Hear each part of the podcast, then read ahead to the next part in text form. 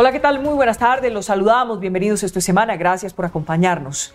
El gobierno nacional anunció que en cuatro departamentos Meta, Putumayo, Guaviare y Caquetá se acaba el cese al fuego, queda suspendido el cese al fuego para las disidencias de Iván Mordiscos. Después, Mordisco, para ser más exactos, después de que estas disidencias cometieran un crimen atroz, la masacre de cuatro niños indígenas. ¿Qué es lo que está pasando allí? Porque en últimas el cese al fuego mostró cinco grupos que se acogían, el ELN se corrió a las horas, dijo que no lo habían consultado, luego vino la salida del Clan del Golfo por decisión del gobierno tras el paro armado en el Bajo Cauca y ahora tenemos lo de las disidencias. En últimas queda la Marquetalia que está protegida en Venezuela por Maduro y queda el grupo de la Sierra Nevada. Así que definitivamente la pregunta que hay que hacer es, ¿fracasó ese cese al fuego? El presidente fue asaltado en su buena fe, tiene buenas intenciones, pero en la práctica no ha resultado. Conversemos con nuestros invitados. Bienvenida Paloma Valencia, gracias por acompañarnos. Hola Vicky, un saludo especial para ti, para Jairo, para el representante Uribe y para todos los que nos acompañan. Alirio Uribe, bienvenido también a Semana. Uy, está, está en silencio, Alirio. Eh, por favor, ayúdenos, que el micrófono lo tiene en silencio. Buenas, buenas tardes, sí, ya, ya. Un saludo, Vicky, un saludo para ti, un saludo para Jairo, un saludo también para la senadora Paloma Valencia. Mil gracias. Pues, senadora, de una vez empecemos. ¿Qué pasó ahí? ¿Qué ha pasado con el cese al fuego del presidente Gustavo Petro? Vicky, yo creo que eh, una de las cosas que le está pasando a este gobierno es que creen que el mundo es de una manera y el mundo es como es. El presidente Petro tenía la idea de que en Colombia había violencia porque los gobiernos que lo antecedieron no habían tenido voluntad de paz. En Colombia hay violencia porque hay unos negocios ilegales gigantescos que financian ejércitos ilegales, que no les interesa negociar porque están en los negocios ilegales haciendo plata y tienen de la violencia un negocio gigantesco. Eh, yo creo que él ingenuamente creyó que él, que representa eh, a quienes han estado en la lucha armada, iba a llegar y que esos grupos iban a estar en la disposición de hacer la paz. Y se está enterando, en mi opinión, de que son carteles de narcotráfico que no tienen eh, paz, que utilizan la paz simplemente para fortalecerse y que la única razón por la que las FARC negociaron fue por la política de seguridad democrática que les hizo sentir que el Estado sí podía acabar con ellos. Y el Estado en el gobierno del presidente Petro, infortunadamente, ha estado replegado. Lo que hemos visto en los departamentos del Meta, del Putumayo, del Caquetá, eh, es el crecimiento de la acción criminal de estos grupos. En el Caquetá, yo lo he denunciado varias veces, Vicky, a la gente le están pidiendo carnets para poder estar en eh, un determinado municipio, le están pidiendo que se afilie obligatoriamente a las llamadas guardias campesinas, eh, hay un reclutamiento forzado pavoroso, la gente está teniendo que pagar extorsiones, la gente está sometida a la violencia, las declaraciones del gobernador del Meta dan cuenta de una situación igual en el departamento del Meta y el Putumayo pues es uno de los casos donde es que los colombianos no han podido sentir los beneficios de la paz y todo lo contrario han seguido en esa violencia en ese reclutamiento, en esa extorsión y en ese control territorial de los violentos que sustituye el Estado de Derecho. ¿Qué dice Alirio? Bueno, Vicky, efectivamente, como dice la senadora Paloma Valencia, los que se autodenominan EMC o Estado Mayor de las FARC, desde el mes de septiembre han estado en contactos con el Alto Comisionado para la Paz, se decretó el 31 de diciembre un cese al fuego y efectivamente se instaló un mecanismo permanente de monitoreo y verificación de ese cese al fuego. Es un mecanismo que se reúne todos los días y hoy se han documentado a partir de este mecanismo y a partir de informes de ONGs y de otro tipo de organizaciones que hacen veeduría que han habido por lo menos 50 violaciones a ese cese de hostilidades. A raíz de eso, el presidente tomó la decisión este fin de semana de suspender en cuatro departamentos ese cese al fuego. Y son los cuatro departamentos en los cuales se han presentado pues graves hechos, graves crímenes Eh, pero quiero insistir en que precisamente lo que quiere buscar este gobierno es que pare la violencia, que pare el reclutamiento de niños y niñas, que pare la guerra. Y efectivamente, eh, ahorita habrá que mirar cómo se retoman estos diálogos, porque entre otras cosas, recuerdan ustedes que hubo una reunión de más de 7 mil personas en las que este grupo designó cinco voceros para una eventual mesa de negociaciones. Yo lo que creo es que no es fácil construir la paz con estos grupos criminales, pero sí quiero dejar claro que este gobierno tiene paralelamente a esta política de paz una política de seguridad. Aquí se han dado combates con esta organización. De hecho, esta misma organización presentó una queja al, al mecanismo de monitoreo porque le habían dado de baja 21 miembros de ese grupo. De tal manera que yo sí creo que esto que está ocurriendo es lo que suele ocurrir, Vicky, en el marco de, las, de los procesos de negociación. Recordemos que con las FARC se negoció varios años en medio del conflicto armado y recordemos también que este gobierno está tratando de enderezar los fracasos de procesos de paz anterior. El clan del Golfo, los de la Sierra, los otros grupos que son más de 12 que han tenido acercamientos con el gobierno actual de Gustavo Petro a través de la oficina del alto comisionado manifiestan ser sucesores de esos grupos paramilitares porque les cumplieron los acuerdos. Las disidencias de las FARC dicen lo mismo, las marquetarianas. Entonces, no es fácil avanzar en este proceso para evitar que sigan ocurriendo masacres, asesinatos de líderes, reclutamiento de niños y niñas, pero pues será el gobierno el que vaya midiendo en qué casos, como pasó con el Clan del Golfo, el Clan del Golfo pretendía entrar en un proceso de diálogo y seguir traqueteando y el gobierno pues le puso fin a ese cese al juego. Eh, y yo quiero también señalar, Vicky, que durante este gobierno se han presentado combates casi todos los días contra los grupos armados que atacan a la población civil. Sí, senadora, eh, por ejemplo, en el caso de, de Iván Mordisco, de estas disidencias, ¿Usted cree que están mostrando de verdad mm, actos de paz, gestos de paz ante la voluntad del gobierno de acogerlos, de dialogar, de sentar y poner unas mesas de diálogos? Porque lo que vimos este fin de semana, como lo decía Vicky, fue un acto atroz la muerte de cuatro indígenas para que la gente sepa, los reclutaron a la fuerza estos jóvenes entre los 14 y 16 años no querían estar en este grupo ilegal, se vuelan y lo que hacen estas disidencias es perseguirlos y asesinarlos. Jairo, yo, yo sinceramente no entiendo dónde el gobierno ve expresiones de voluntad de paz de esos grupos ilegales. Yo he venido denunciando lo que está pasando en el Putumayo con esas disidencias, donde aparecen letreros eh, de adhiérase a nuestras filas. He denunciado el reclutamiento forzado, la obligación de muchos ganaderos a ir a pagar extorsiones, las amenazas sobre todos los políticos eh, de la región, los retenes ilegales en las vías.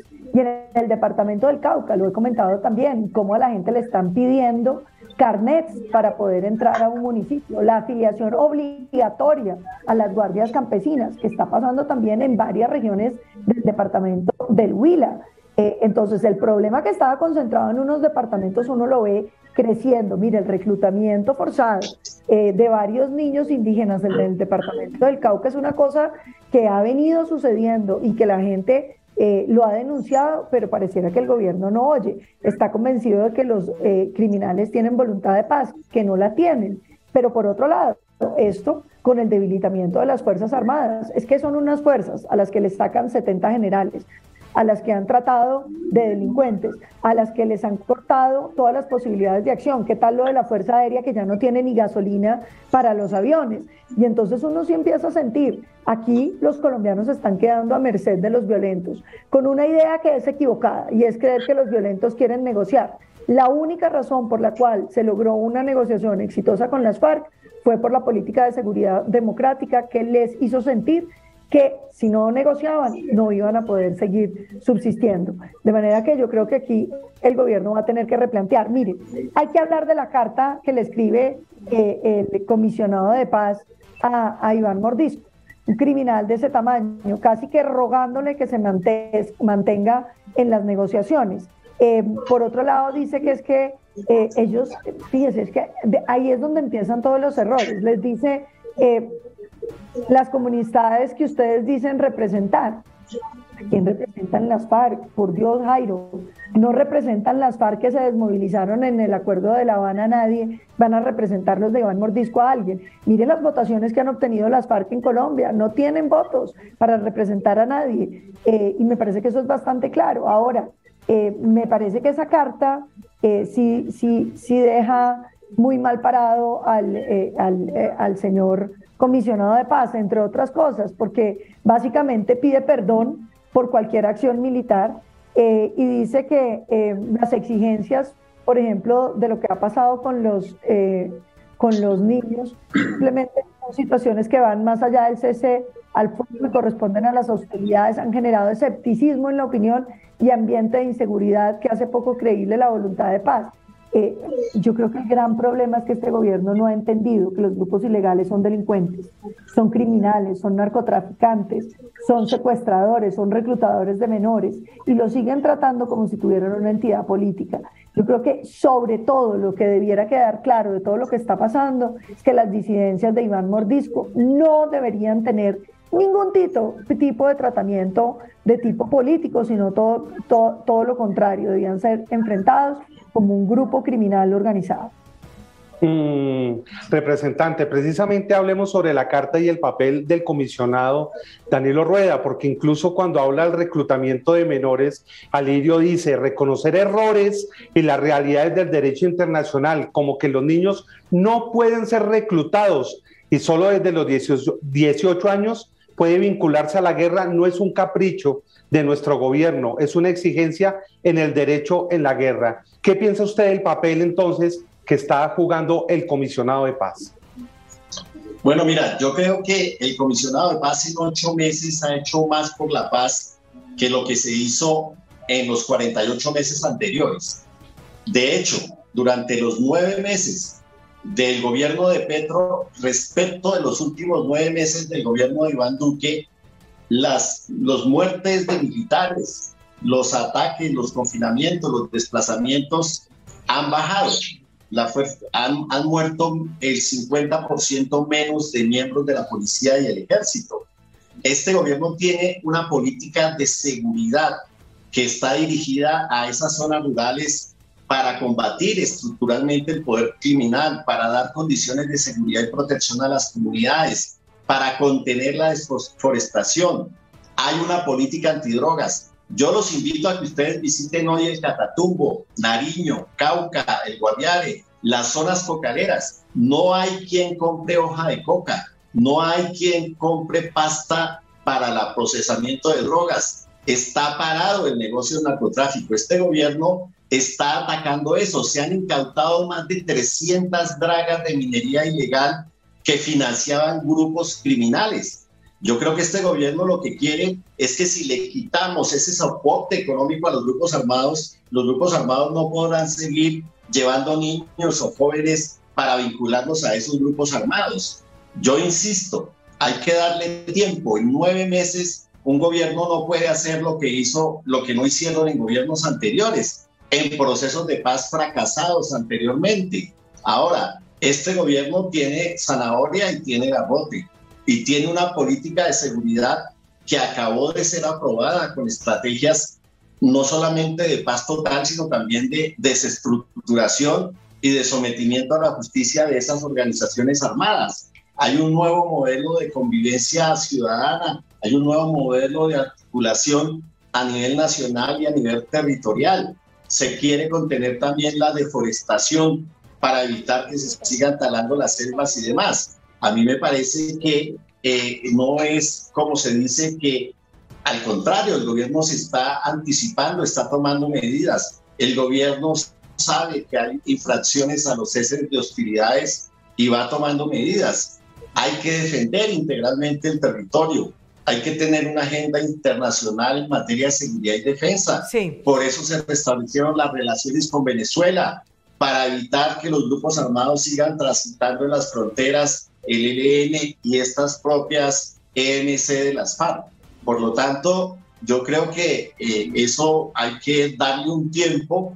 Yo no creo que decir que aquí la solución son medidas exclusivas de fuerza, eso lo han hecho los gobiernos anteriores y seguimos. El ELN durante el gobierno de Duque creció en más de 1.500 miembros. Las, las AGC crecieron en más de 800 miembros. Es decir, está probado que hay que intentar o, mano dura o negociaciones. Bueno. Si me permite, Vicky. Hasta, que se le cortó. Sí, bueno, adelante, Paloma. No, Vicky, porque es que me parece que es bien importante decir que eh, pues las cifras de seguridad del gobierno eh, Petro no son tan positivas como las está presentando el representante Alirio.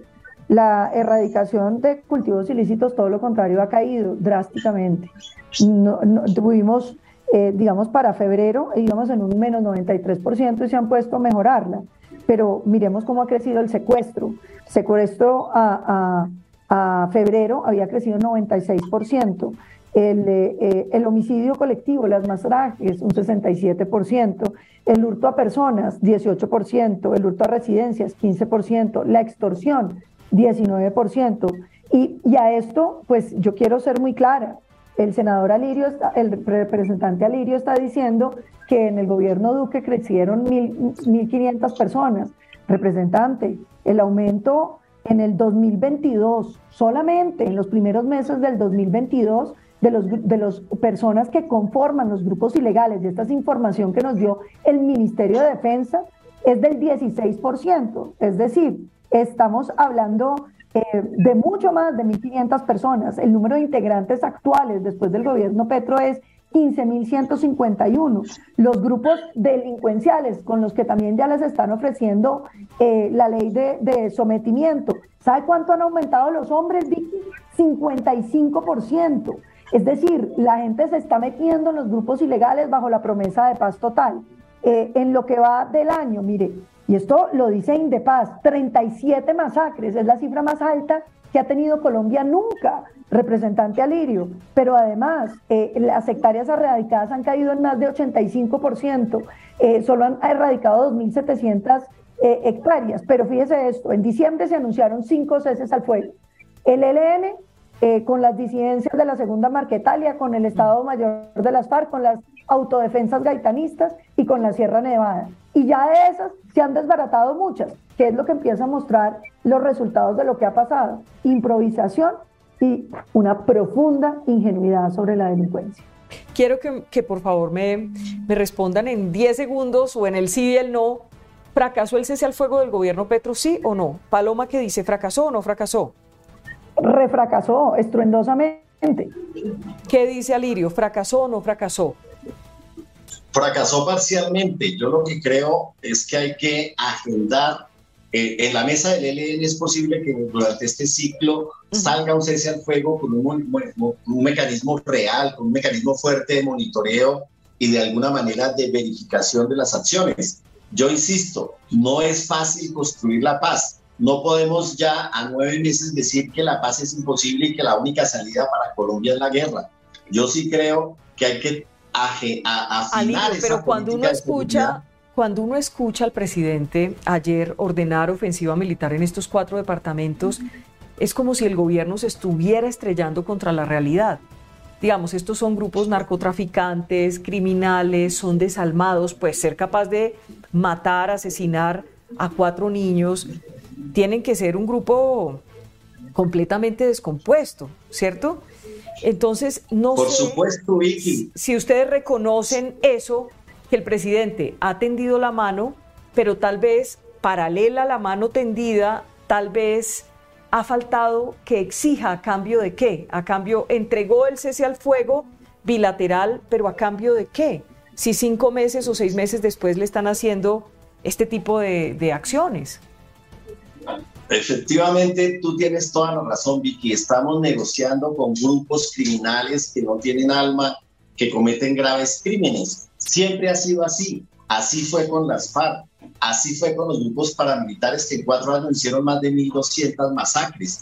Yo sí creo que este gobierno no es ingenuo, este gobierno está monitoreando los territorios, está midiendo, está atacando las economías ilegales que financian la guerra. O sea, aquí el tema no es hacer deforestación, aquí el tema es que el negocio de la cocaína no esté exportando las miles de toneladas de cocaína que se exportan todos los años, que la minería ilegal no esté extrayendo el oro que financia estos grupos. Yo creo que este gobierno está tratando de estrangular esas economías ilegales. Le ha faltado capacidad de generar economías lícitas de la manera ágil que se requerirían. Pero yo insisto, Vicky, hay que darle la oportunidad a este nuevo gobierno con esta nueva política de paz total, con esta política de seguridad. Yo diría que efectivamente hay un fracaso en los ceses al fuego con el ELN, con el Clan del Golfo, pero con estos grupos se sigue en contactos y se sigue también obviamente en acciones militares. En ningún momento ni el presidente de la República ni el ministro de la Defensa le dijeron al ejército que se quedara en los batallones o que no protegiera a la población civil. Insisto, prueba de ello es que de hasta octubre se habían capturado más de 4.581 miembros de estos grupos armados y se han dado combates y se han destruido laboratorios y demás. Este gobierno lo que no está atacando son los campesinos cultivadores, está atacando esa cadena de valor, de distribución, cerrando esas bombas de gasolina donde no habían carros, en pequeños municipios del Cauca donde no habían carros, pero se vendía más gasolina que en Popayán como insumo químico para la producción de drogas. Yo insisto, no estamos bien. La senadora Paloma tiene razón. Aumentó el secuestro y aumentó la extorsión. Y aumentaron esos dos fenómenos porque precisamente las economías ilegales que sostienen la guerra no les están dando los recursos que le habían dado en épocas anteriores pero hay que ir mirando cómo se mueven los grupos armados, cómo se geolocalizan estos grupos, cómo se mueven las tropas a estas regiones y cómo se combina, insisto, esa fuerza pública que también eh, se está motivando, si hay un plan de mejoramiento de la situación de la fuerza pública para mirar eh, cómo se avanza frente a estos grupos. Yo espero que si los grupos siguen delinquiendo, el gobierno los ataque con toda la fuerza porque es su deber legal y constitucional. Y espero que los grupos ojalá reflexionen y si se pactan ceses de fuego, sea con el ELN o con cualquier otro grupo, esos ceses de fuego se respeten y se monitoreen de la mano de la sociedad civil, de ustedes los periodistas, de la mano de las iglesias, no solo la católica, todas las iglesias han venido participando en estos procesos y obviamente que este proceso ojalá pueda avanzar, puede fracasar, pero espero que pueda avanzar. Senadora, ¿qué iba a decir? No, varias cosas. Lo, primero es que eh, me parece que el gobierno se está atribuyendo la disminución del precio de la coca cuando no necesariamente es por las acciones del gobierno, representante. Usted sabe perfectamente que en los departamentos donde está bajando el precio de la coca se habla de una transición de carteles que eh, preocupa sustantivamente la salida de los carteles mexicanos y la entrada de otros nuevos carteles.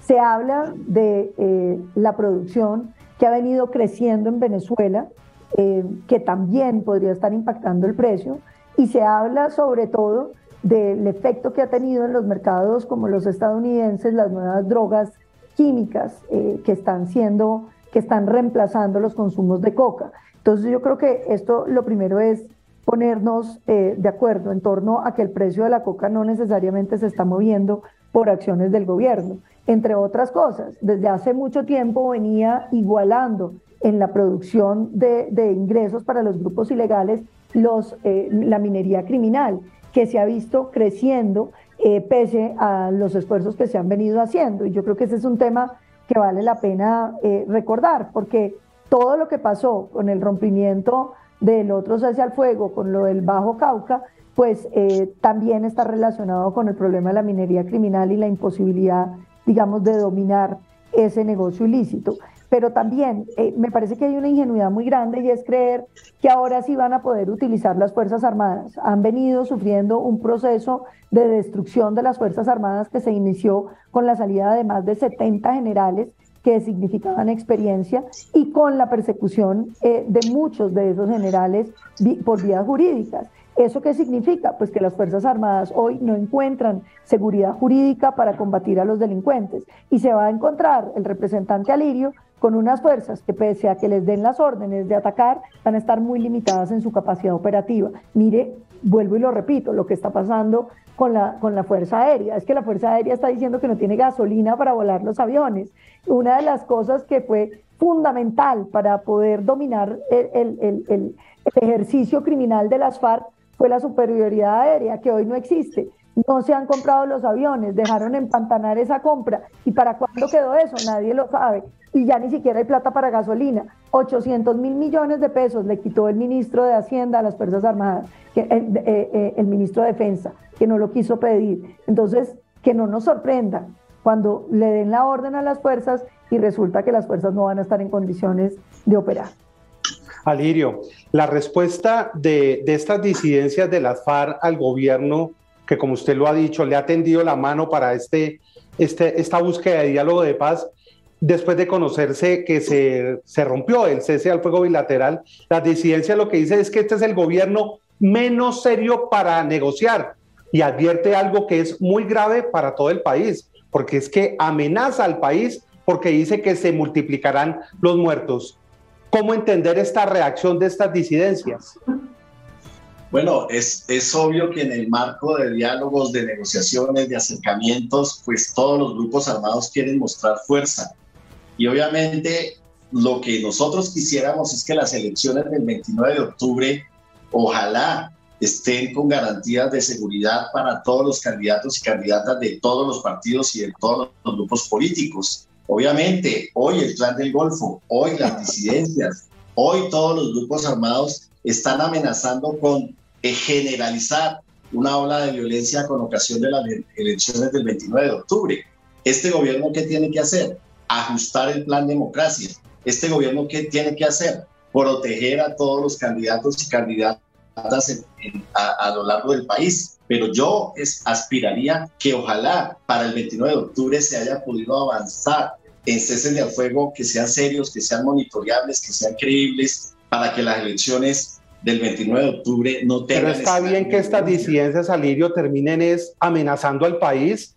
Es que imagínense que lo que dicen es muy fuerte, es muy duro. Pues imagínense que van a, se van a multiplicar los muertos. Están amenazando a todo el país. Imagínense semejante amenaza que lanzan después de que el gobierno le dice que se acaba y se rompió el cese al fuego bilateral. Mira, Jairo, yo, yo lo que te diría es que hay que escuchar a la gente que vive en esas zonas de conflicto armado. A veces para nosotros desde Bogotá, desde las ciudades, es más fácil llamar a la guerra total o llamar a grandes operaciones militares. Para la gente en los territorios, la gente quiere que haya esa posibilidad o esa opción de tener diálogos, de tener acuerdos, de tener cese de hostilidades, de que se respete la población civil. A mí me parece que, que eso hay que tenerlo en cuenta. Y sí quisiera responderle a la senadora Paloma, con todo respeto, que no es cierto que durante este gobierno hayan salido más generales, coroneles, tenientes coroneles, capitanes y demás que en los gobiernos anteriores. Todos los años salen, incluso en el 2021, en el 2020 salieron más oficiales proporcionalmente de la fuerza pública.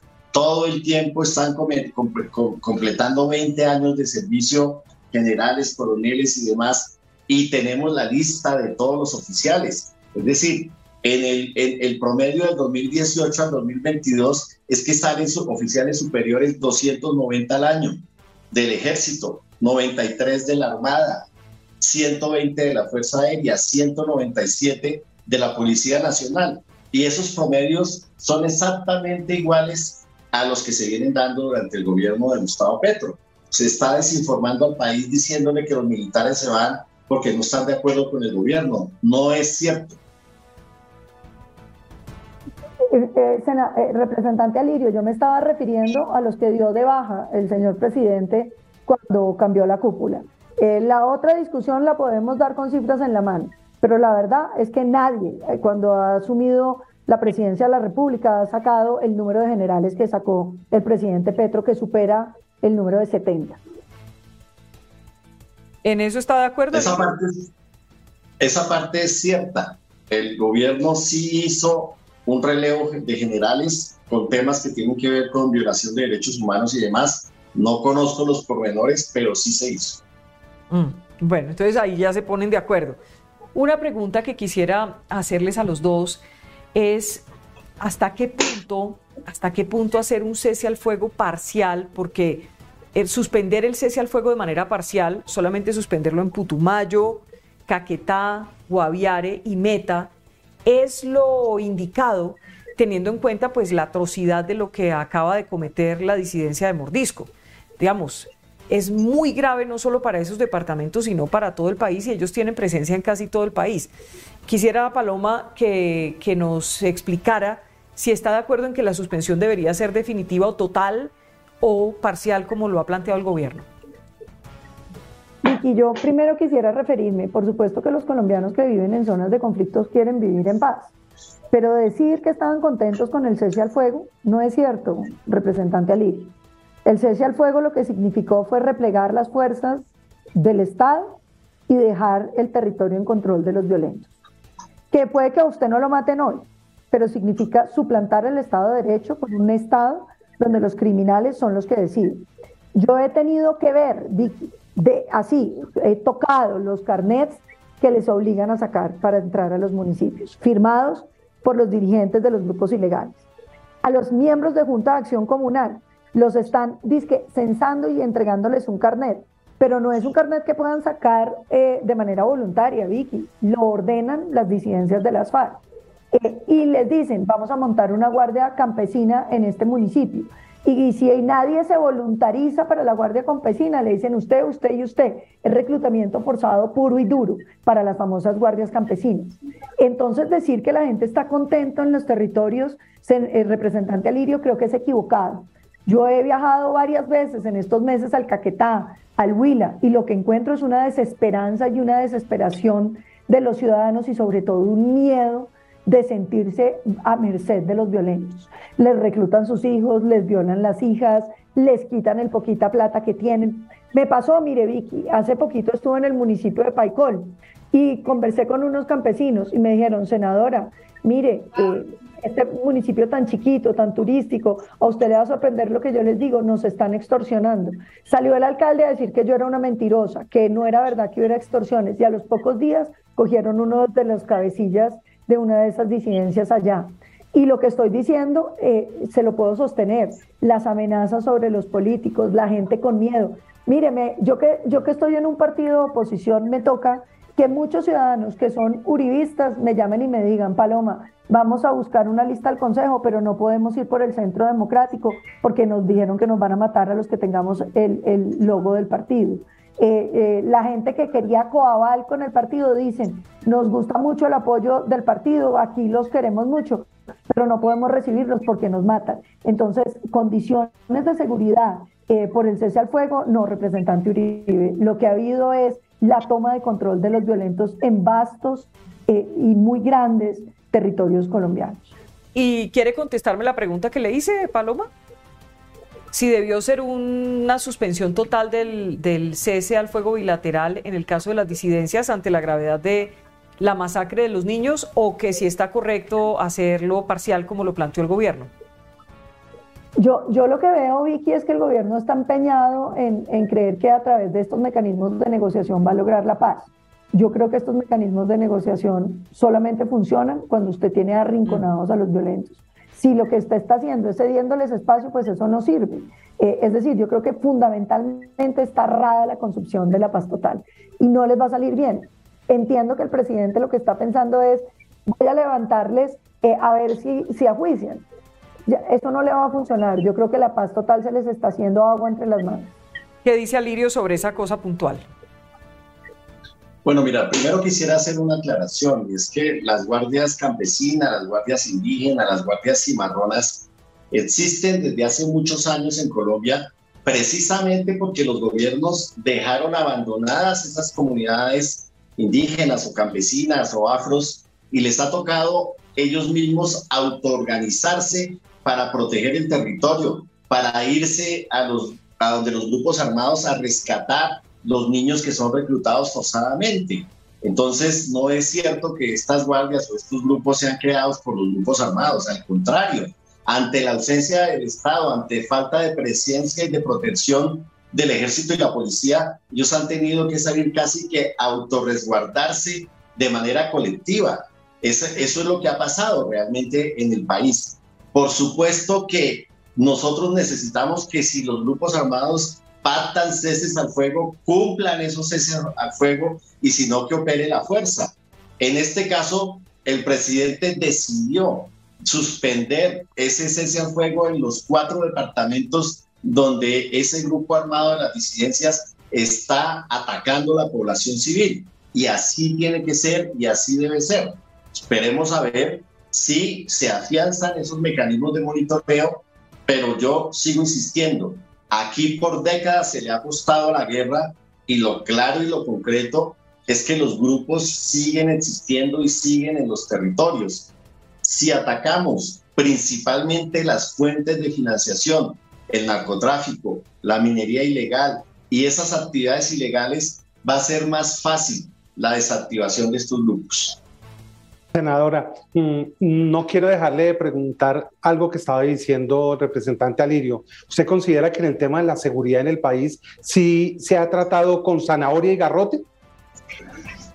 Yo creo que no. Aquí lo que ha habido es pura zanahoria, besos y abrazos. Es la política eh, totalmente condescendiente con los grupos ilegales, que yo creo que obedece a lo que yo decía, creer que el mundo es como uno cree y no como es. Eh, lo que le está pasando al presidente Petro, que dijo que él hacía la paz con el ELN porque lo que había faltado en los otros gobiernos era voluntad de paz y que él la hacía en tres meses, como lo decía en campaña, pues se le están pantanando, porque se está encontrando con que son grupos ilegales, narcotraficantes, reclutadores de menores. Pero quiero ir mucho más allá. Mire tan grave lo que está diciendo el senador Alirio Uribe.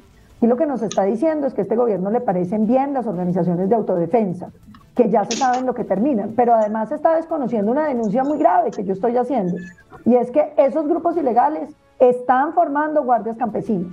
Y fíjese que no es menor que quienes, las famosas guardias campesinas, que se habían tomado la, empresa Energy en, en San Vicente del Caguán, que secuestraron esa empresa, que secuestraron las tractomulas, que después secuestraron a los 78 miembros del ESMAD y asesinaron uno de ellos, después estaban en el desfile de Iván Mordisco. Entonces, esto, esto no es un tema menor y el país no puede hacerse el ciego frente a lo que está pasando con esas guardias, que se están convirtiendo en verdaderos ejércitos paramilitares eh, eh, con la complacencia de leyes que hoy presenta el gobierno en el Congreso. De manera que esto no es menor. Yo creo que este es un tema que merece toda la atención de los colombianos. Mire, primero dijeron que esas guardias campesinas y que no y que no se podía actuar contra ellas y después las guardias campesinas, las mismas, con el mismo uniforme, con el mismo nombre, estaban en, en el evento de Iván Mordisco. Y yo le estoy diciendo, y como lo he denunciado ya muchas veces, que esas disidencias están reclutando forzadamente para integrar guardias campesinas en todos los municipios del Caquetá y en varios municipios del Huila y en varios municipios del departamento del Cauca. Alirio, ¿qué le iba a decir? No, no, yo, yo solo quiero que miremos las propias cifras del Ministerio de la Defensa y de la Policía Nacional. Es decir, durante los primeros ocho meses de gobierno respecto de los últimos ocho meses del gobierno de Duque, por ejemplo, en, el, en Arauca hubo una reducción del 37.8% de hechos de violencia, en el Caquetá del 33.8%, en el Chocó del 28.2%, el norte de Santander del 17.8%, en Antioquia, que la situación es tan grave, del 15.1.1%. De tal manera que yo sí diría que esto hay que mirarlo con cifras, hay que mirarlo con números, hay que mirarlo con hechos. Por supuesto que este gobierno reconoce que no han parado los desplazamientos forzados. Pero en los primeros cuatro meses de Duque hubo más de 40 desplazamientos colectivos masivos. En los primeros Alirio, cuatro lo que meses pasa es de que el este presidente, hubo sí. 11 desplazamientos colectivos. Alirio, Yo lo que pero ¿no le parece que lo que la gente reclama es que el presidente dijo que venía a acabar con todo eso?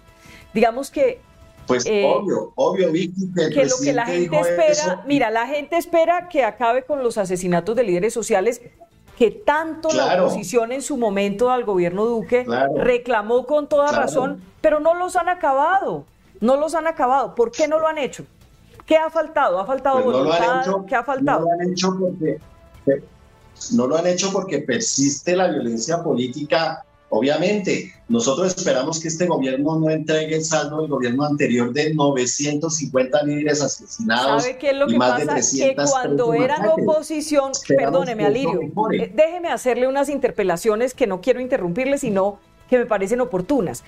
Cuando eran oposición, no entendían que se trataba de una violencia sino que culpaban al presidente de esas muertes, de esos asesinatos de los líderes sociales. Entonces le pregunto, ¿por qué ahora no? ¿El responsable es el presidente o no? Este gobierno es responsable, obviamente, del orden público, es responsable de proteger los líderes sociales, de proteger las comunidades. Pero lo que te estaba diciendo Vicky, que si miramos los cuatro meses del año anterior con los primeros cuatro meses de este año, Efectivamente, como lo decía la senadora, aumentaron los secuestros y las extorsiones, mm. pero se redujeron sustancialmente los desplazamientos masivos. Hubo una pequeña reducción, no suficiente, de asesinatos de líderes sociales, pero lo que este gobierno quiere hacer con la paz total, pues es que pare realmente esa violencia. Si nosotros no logramos que avance una política de paz total, pues vamos a seguir como hemos venido en los últimos 50 años en una guerra, generando víctimas con ese contador de desplazados, desaparecidos, de muertos, sin parar. Yo creo que eh, este gobierno quiere combinar. Senador Alirio, permítame decírselo, es que yo no puedo seguir eh, eh, creyendo en los procesos de paz. Un país que lleva más de 32 procesos de paz y sigue siendo uno de los más violentos del mundo, ¿no será que tiene que replantear eh, la idea de que dándole impunidad a los violentos el país mejora? ¿No será que el país no le sirve que siempre que los violentos cometen delitos terminan recibiendo beneficios? Fíjese que usted mismo lo decía y yo creo que ese es el tema que Colombia tiene que superar y es creer que a través de la violencia van a obtener beneficios y les va a ir mejor. Y usted decía, es que están eh, como fortaleciéndose para la negociación. ¿Por qué un país sigue siendo tolerante con que la violencia mejore las condiciones de negociación de los violentos? ¿Por qué las negociaciones tienen que ser siempre en términos de, de beneficios para los violentos? Y yo creo que ese es un tema que el país debiera plantearse, porque es que eh, esto es muy interesante. Después de la negociación de La Habana, eh, y se lo digo en ánimo constructivo sobre este país, al año después de la negociación de La Habana, los grupos ilegales habían crecido en el mismo número de los 13.000 que se habían desmovilizado de las FARC, excepción hecha de 700. Es, es decir, en 12.300 hombres crecieron los grupos ilegales. ¿Eso qué es lo que muestra?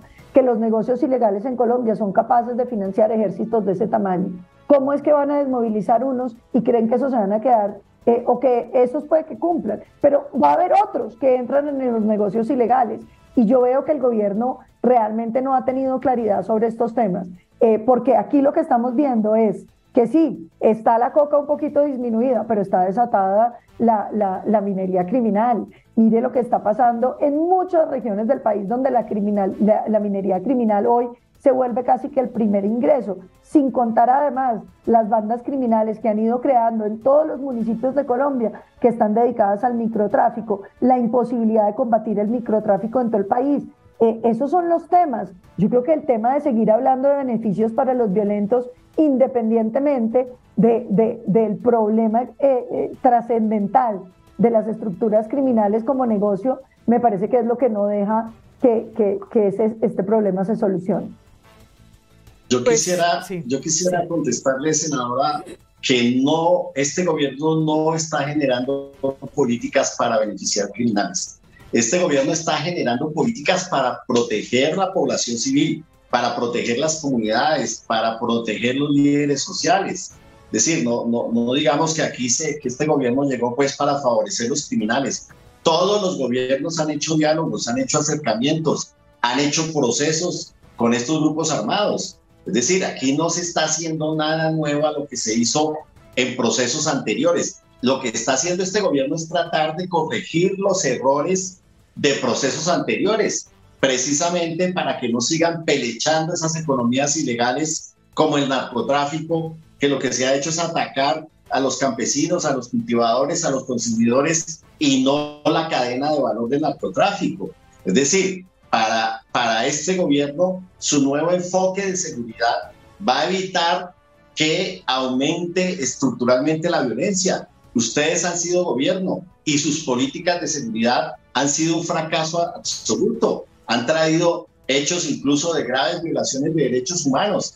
De tal manera que, a mi manera de ver, hay que dejar gobernar este gobierno, hay que criticarlo, obviamente. Bienvenida la crítica, bienvenida las recomendaciones, las observaciones, pero no podemos decir que la política correcta son políticas de seguridad democrática porque esas políticas fueron un fracaso total. Pues el, el, representante Alirio llama fracaso total a la disminución del 46% del homicidio, del 90% del secuestro, del 70% del terrorismo. Yo no sé cuáles son las cifras que nos va a presentar este gobierno, pero por ahora no van bien representante Alirio. Lo que estamos viendo es la toma de control de los ilegales de vastos territorios colombianos, la desaparición del Estado de Derecho para los ciudadanos que hoy tienen que movilizarse con carnets, pagar eh, facturas y rendirle pleitesía a los criminales. Y por supuesto que yo veo errores en su política criminal, como haber reconocido a un criminal que no tiene ningún tipo de representación política, a Iván Mordisco, haberle dado estatus político a esas disidencias que firmaron los acuerdos de La Habana y que los incumplieron, y aquellos que no los firmaron. Pero además, seguir pretendiendo que el ELN tiene una unidad de mando que no tiene, porque se trata de una estructura criminal, asesina y narcotraficante. Pero esos son los temas. Y ahora, decirnos que nos dejen gobernar, representante Alirio, ¿cómo es que yo les impido gobernar? Entonces resulta que los colombianos nos tenemos que quedar callados frente a lo que ustedes hacen para que puedan gobernar. No, en la democracia la oposición tiene derecho a plantear y a exigir y a puntualizar las cosas que están saliendo mal. Dejar gobernar eh, eh, eh, es lo que ustedes no quisieron dejar hacer Iván Duque cuando llamaron a paros que casi que rompen la posibilidad de que el país siguiera adelante. Nosotros no estamos siendo, haciendo eso, representante Alirio, se lo recuerdo. Aquí se está llamando a golpes de Estado, aquí se está llamando a derrocar al presidente, aquí están saliendo marchas de militares contra el gobierno. es decir, yo sí creo que, el senador Bolívar y este gobierno fue elegido de un senador de oposición en los términos que tenía el, el senador Bolívar o el senador Petro sobre el gobierno Duque. Muéstreme uno, lo reto, de un centro democrático diciendo eso. Muéstremelo. No, no, yo lo que digo es que aquí hay que dejar gobernar, hay que hacer la crítica, pero hay que apostarle a la paz. O sea, los fracasos de políticas de seguridad, los falsos positivos, los ataques durante el gobierno de Duque a los jóvenes en las calles, los muertos, las mutilaciones, eso lo vio la comunidad internacional. Eso fue un fracaso de sus gobiernos. Pues representante Alirio, su gobierno está bastante más desprestigiado que el del gobierno Duque y le cuento que apenas llevan nueve meses. Es bueno que vayan componiendo el caminado por el bienestar de Colombia. Así será, senadora.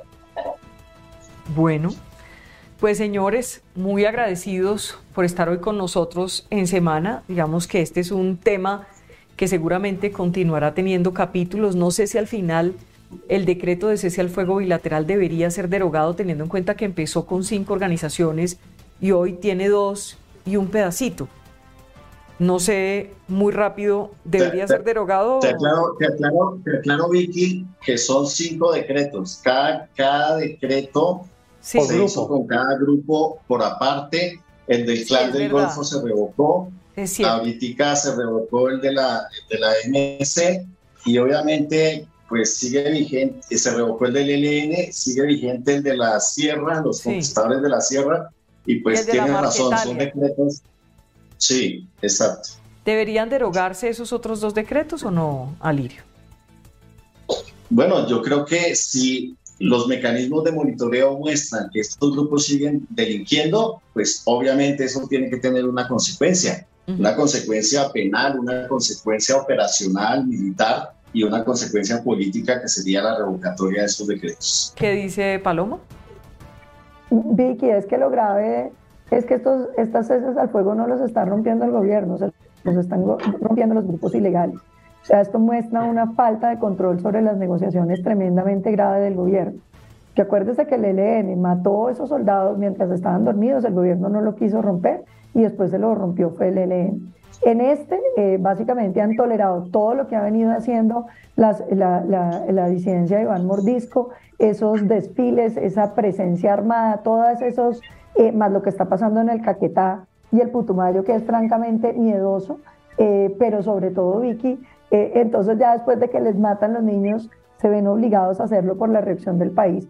Yo lo que veo es que aquí lo que ha habido es, repito, improvisación y una profunda dosis de ingenuidad.